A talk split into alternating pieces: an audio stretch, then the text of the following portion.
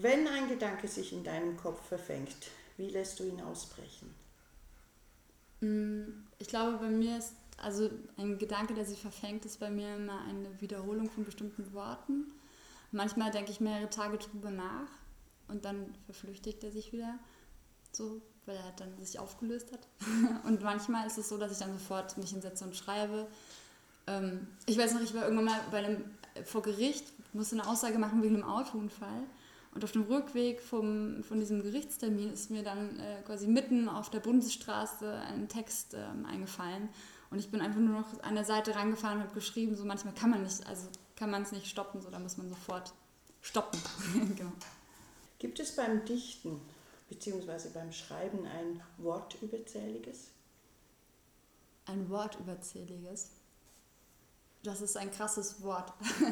ähm, ich habe mich sehr lange nicht zensiert. Dann habe ich mich die letzten Jahre ganz viel zensiert und die überzähligen Worte weggestrichen. Und ähm, jetzt habe ich, glaube ich, eine gute Mischung gerade, sodass ich äh, viel schreibe und danach auch ohne mich äh, komisch zu fühlen wieder wegstreichen und verbinden kann. Poesie. Wie still oder laut ist die für dich?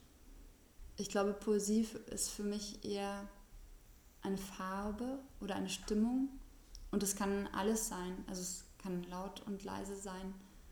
Also ich glaube, es kommt auf die Buchstaben an, die man verwendet in Texten. Und die Buchstaben machen Farben oder Lautstärke aus. Und ähm, ich glaube, es ist auch bei, also jeder würde es anders interpretieren. Deswegen finde ich es auch wichtig, oder deswegen ist es auch für mich seltsam, meinen Lyrikband laut vorzulesen.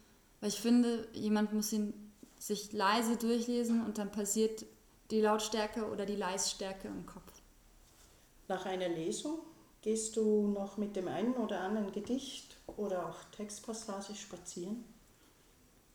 Wenn es mich sehr mitnimmt, ja. Bei mir ist es eher so, dass ich, wenn ich auf Konzerten bin, damit spazieren gehe.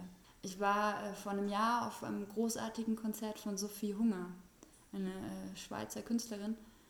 Und die schreibt auch deutsche Texte.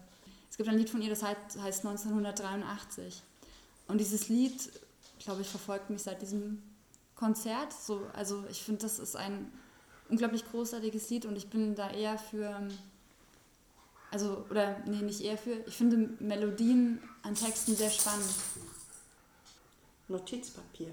Ich wünschte, ich würde immer ein Notizbuch dabei haben, aber ich bin viel zu tollpatschig dafür.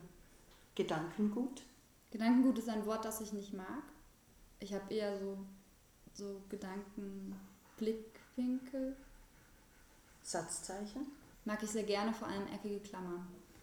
Interpretation? Ist, ähm, glaube ich, das Spannendste an Lyrik.